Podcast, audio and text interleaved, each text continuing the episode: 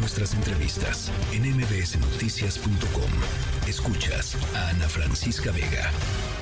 Vamos a otro tema y es que en el municipio de Leodoro Castillo, en Guerrero, se reportó una masacre donde presuntamente hubo 30 muertos. Sin embargo, fuentes oficiales solo reconocen 5 fallecidos. Este ataque armado se habría derivado de un enfrentamiento entre grupos criminales en ese municipio. De acuerdo con la Fiscalía General del Estado de Guerrero, fueron encontradas al menos 5 personas asesinadas y calcinadas, por lo que se abrió una carpeta de investigación en este este sentido, la masacre fue denunciada por un sobreviviente del ataque, el cual presuntamente fue realizado con drones. Sin embargo, presuntamente los cadáveres fueron movidos por personas de Tetela del Río por el momento no se cuenta con detenidos para hablar sobre este caso y la violencia que se está viviendo en esta zona de Guerrero. Le aprecio muchísimo al padre Filiberto Velázquez, director del Centro de Derechos de las Víctimas de Violencia Minerva Bello. ¿Cómo está? Bienvenido.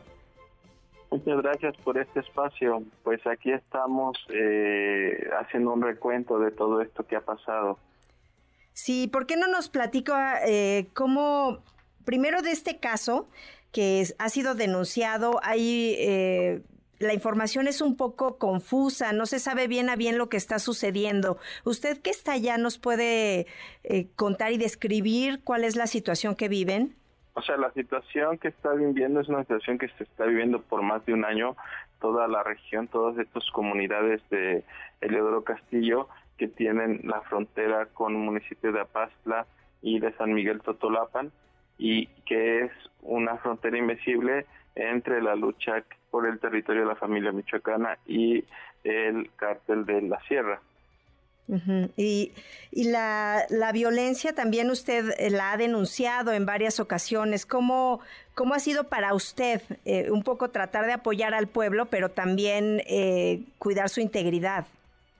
Pues siempre es con el riesgo que, que conlleva denunciar los intereses de los grupos de crimen organizado y la propia ineficiencia de las autoridades pues siempre se, se, se corre ese riesgo, pero sin embargo la necesidad de las personas pues impera, ¿no? Ante esto, entonces por eso es de que pues nosotros estamos dispuestos a seguir haciendo este trabajo. Y nos puede platicar, padre Filiberto, cómo, cómo ha sido la respuesta hasta el momento con las autoridades. ¿Ustedes, ¿Usted ha tenido contacto con autoridades? Hemos tenido una, un diálogo abierto con las autoridades esperando buscar una solución al problema. Eh, ahorita hay presencia de las fuerzas federales, las comunidades agradecen ese esfuerzo que hacen las autoridades, aunque pues pueda ser un esfuerzo muy, eh, digamos, después de lo que ocurrió, pero esperemos que sea permanente para que no se vuelva eh, a ocurrir un hecho como este. ¿Y cómo ha sido para la ciudadanía? Porque entiendo que también esta situación pues los pone en vulnerabilidad, por un lado, por la falta de seguridad, pero por otro también eh, la falta de servicios, no sé, la afectación en la zona.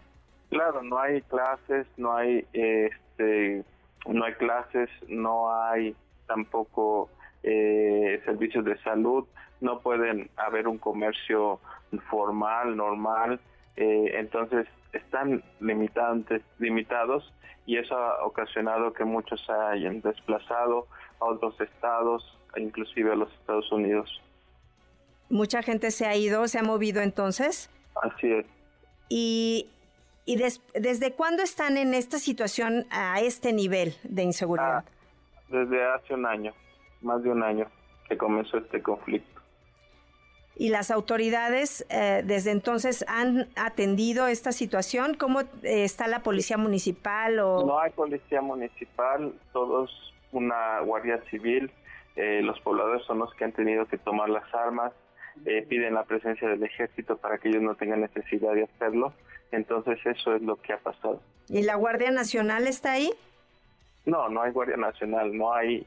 Ahorita solamente hay policía del Estado después de lo que aconteció. Ha habido el ejército en diferentes espacios y lo que la gente pide es que estén permanentemente. pero van y vienen, ¿no? Depende cómo está la situación. Así es. Y la presión que hagamos nosotros. Y entonces, eh, ¿usted tiene alguna protección por parte del gobierno federal? tengo parte del mecanismo por un atentado que, que sufrí en octubre y que esperemos eh, termina este 20 de enero. Eh, esperemos que el mecanismo esté al pendiente de lo que está pasando porque mi riesgo ha subido.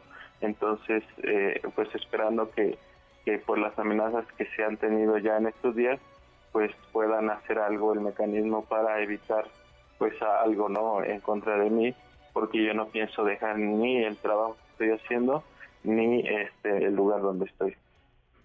Bueno, pues padre Filiberto, le agradezco muchísimo que haya estado con nosotros. Le mandamos un abrazo fuerte y solidario por el trabajo que está haciendo. Gracias. Hasta luego, muchas gracias. Noticias.